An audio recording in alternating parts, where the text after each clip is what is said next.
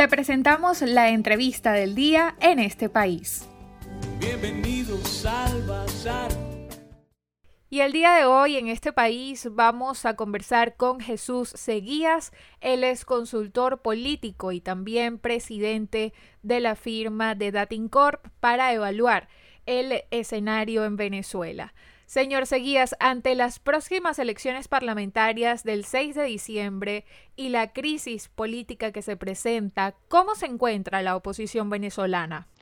La oposición venezolana eh, en este momento se encuentra absolutamente fragmentada, dividida en varios factores políticos y sin ninguna iniciativa política digamos, relevante, no solo para enfrentar las elecciones del 6 de diciembre, sino para enfrentar cualquier escenario político.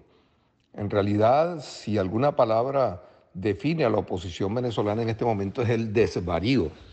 Es decir, es una oposición que errática, es una oposición que no hace oposición realmente, digamos en términos políticos de calle, es una oposición arrinconada en las redes sociales. Ahí es donde más o menos se, movilizan en ese nivel, en grupos de WhatsApp, en el Twitter, en Facebook, en fin, en Instagram.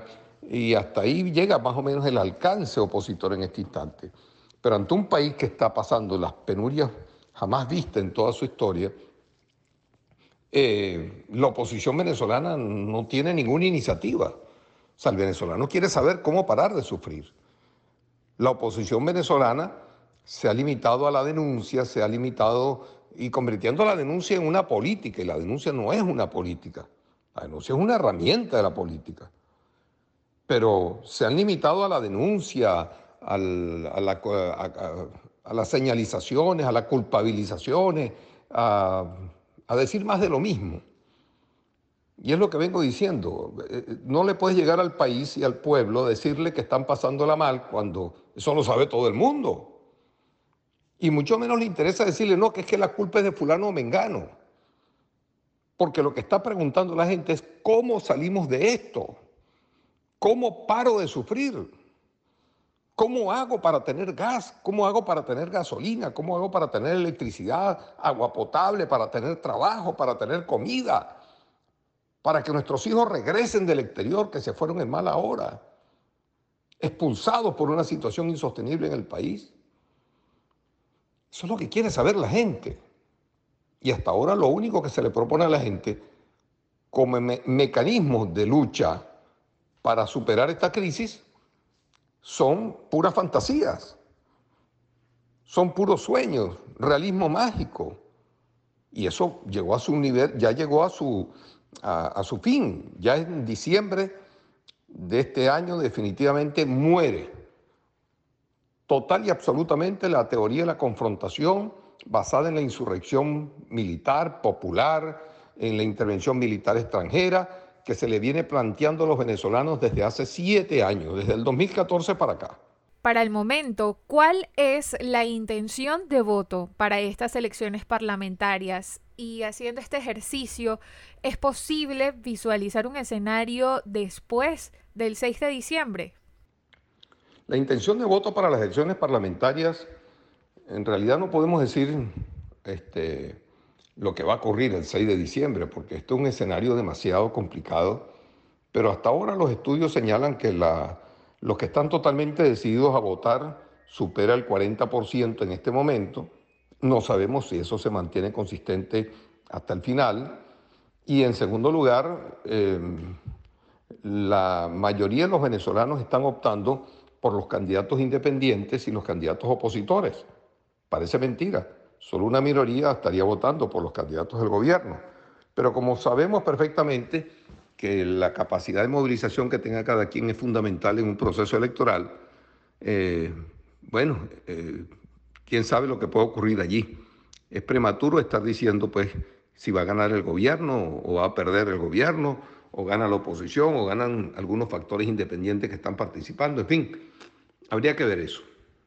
Mire, después del 6 de diciembre vendrán muchísimas cosas en el país sin duda alguna. La elección de, la nueva, de una nueva Asamblea Nacional va a crear muchas, muchas fisuras en la oposición venezolana. El fracaso definitivo de la ruta insurreccional y militar y la necesidad de retomar la ruta electoral hace que el mes de enero sea un mes donde eh, surjan nuevos escenarios políticos en el país.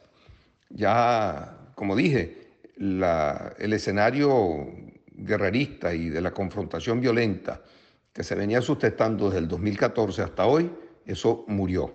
Y los políticos de oficio y sobre todo los políticos de oposición tienen la obligación de dos cosas.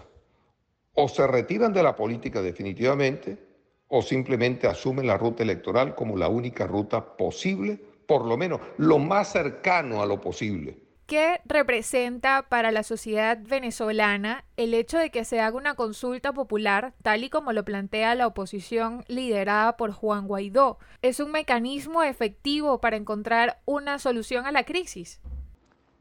En cuanto a la,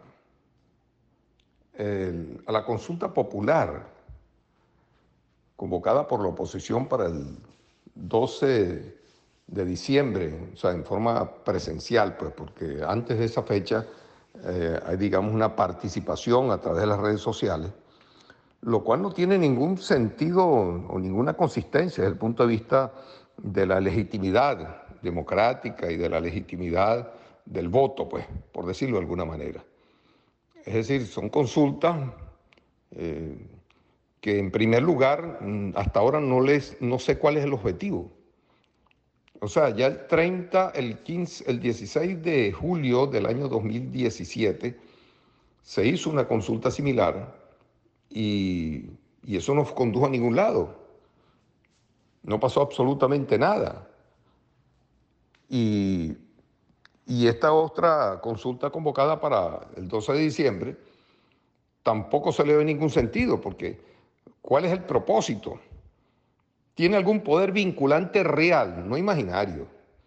Porque para muchos puede imaginarse, ¿no? Que, que la Asamblea Nacional es legítima y por lo tanto el gobierno tiene la obligación de aceptar eso.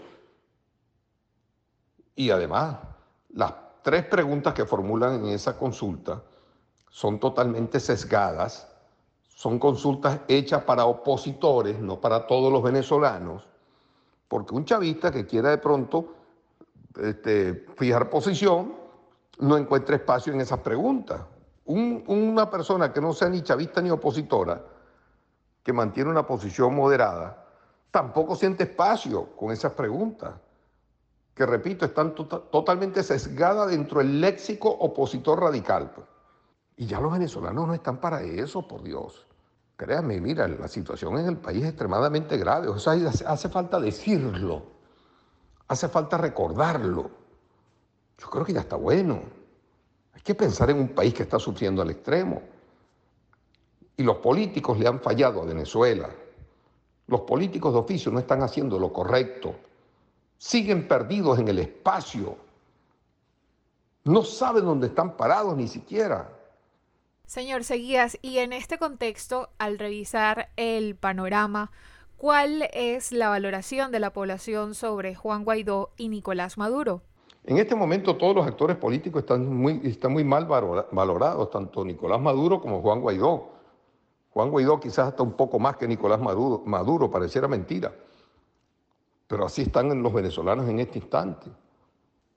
Quienes reconocen a Nicolás, a, a Juan Guaidó es una minoría demasiado pequeña comparado con quienes ya reconocen a Nicolás Maduro como presidente de la República. En enero del año pasado, el 2019, era todo lo contrario. Reconocían a Guaidó y no a, no a Maduro. Y todo eso se revirtió tras los fracasos opositores porque nunca representaron una alternativa real de cambio. Nunca. Desvariaron durante dos años en estrategias equivocadas, que ahora reconocen, como escuchamos a Leopoldo López decir, nos equivocamos. Y tuvieron el coraje, porque hay que reconocerlo, de reconocer, de, de reconocer como presidente electo en los Estados Unidos a Joe Biden en contra de Donald Trump, que fue el gran aliado que tuvieron ellos. así será el tamaño del error cometido. Yo no pido que se arrodillen pidiendo perdón a los venezolanos, ni mucho menos que renuncien, por lo menos lo que se les pide es que no sigamos cometiendo errores y que entendamos que la vía ya está clara. La vía es el entendimiento, la negociación para ponernos a buscar soluciones a la crisis económica, a la crisis de los servicios públicos, a la crisis social, a la crisis emocional de los venezolanos y también, por supuesto, a la crisis política, sin dejar a un lado esta inmensa megacrisis generada por la pandemia. Es demasiado para un país que está tan devastado, como Venezuela. Son demasiadas crisis juntas. Eso no, lo, eso no lo tiene ningún país del mundo. Ninguno. Entonces no es fácil la tarea que tenemos por delante y requiere la mayor unidad posible. Así que yo creo que llegó el momento de pensar en el país y hacer lo correcto. Eso es lo que yo aspiro como ciudadano de todos nuestros políticos de oficio. No más. Y esta fue nuestra entrevista del día de hoy. Estuvimos conversando con Jesús Seguías, consultor político, también presidente de Datincorp. Usted le puede seguir en su cuenta de Twitter, arroba Jesús Seguías. Agradecemos su participación en el programa en este país. Para conocer más del programa en este país, visita nuestras cuentas en redes sociales, en Twitter e Instagram como arroba en este país radio, en Facebook en este país programa radiofónico y en la página web en estepaís.info.